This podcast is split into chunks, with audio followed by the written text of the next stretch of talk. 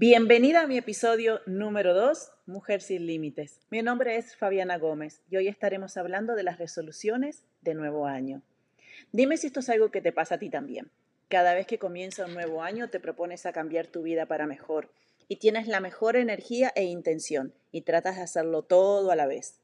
Ahora, ¿alguna vez has hecho esto? Llega enero y dirás, ok, estoy empezando la dieta, pero antes de continuar vamos a hacer una cosa. Empecemos desde ya cambiando ese término y vamos a decirle estilo de vida, porque suena mejor, nos da más seguridad porque sabemos que la palabra dieta es algo temporal y cuando hacemos dieta nos sentimos obligadas.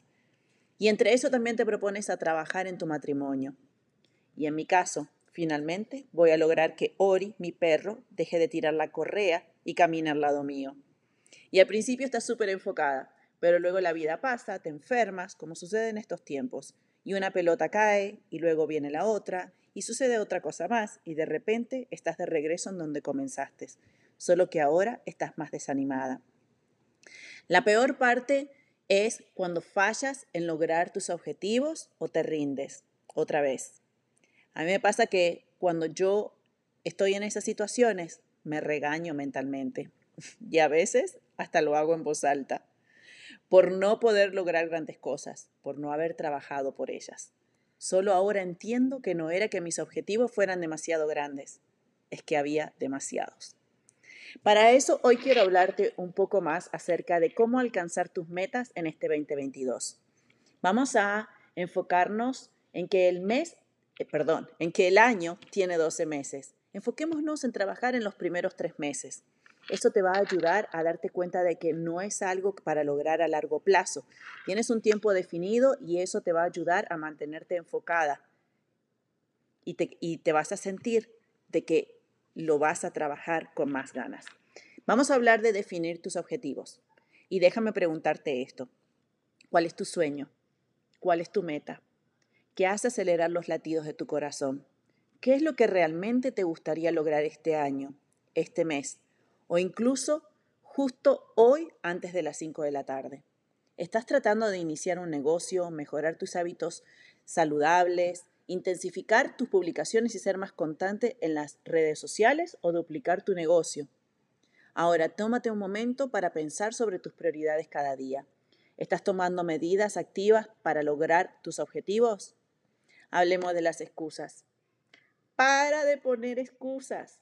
Aquí está la verdad sobre esa mujer que admiras, la que ves trotando por la calle todas las mañanas o luchando para obtener un título de maestría online mientras mantiene un trabajo diario y cría a sus hijos.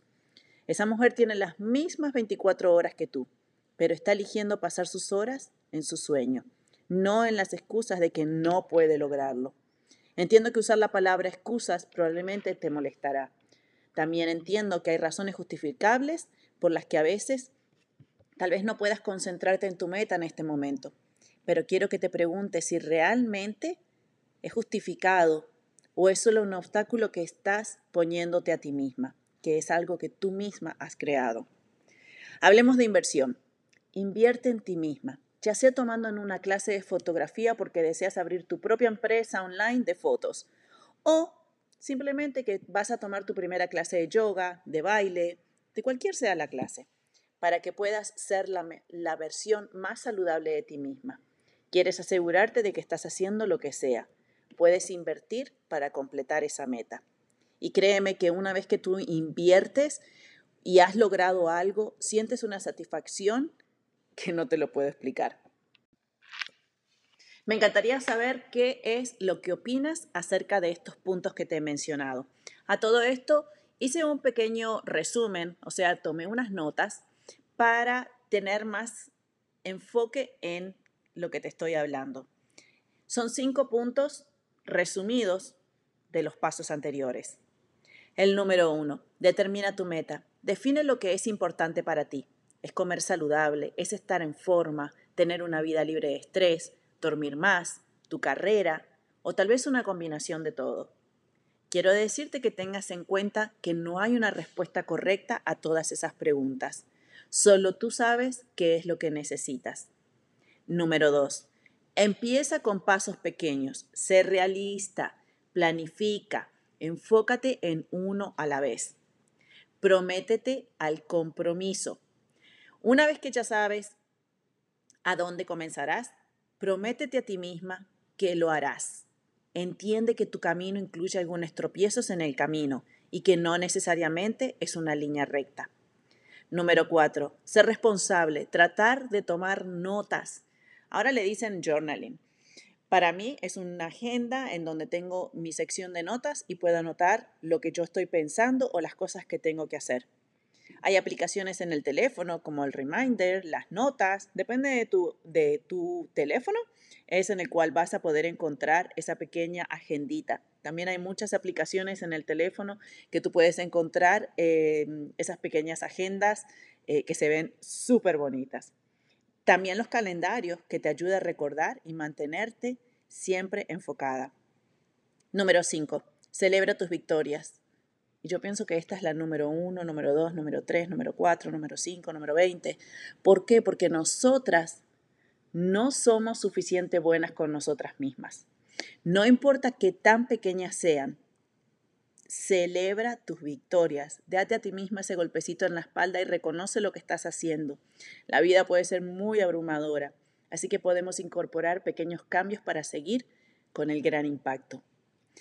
Y bueno, para terminar, como puedes ver, no se requieren grandes cambios de vida o pasos gigantes y mágicos para lograr tus propósitos de la vida y de salud, simplemente incorpora estos pequeños ajustes que son de sentido común y estarás bien encaminada para tener un excelente año.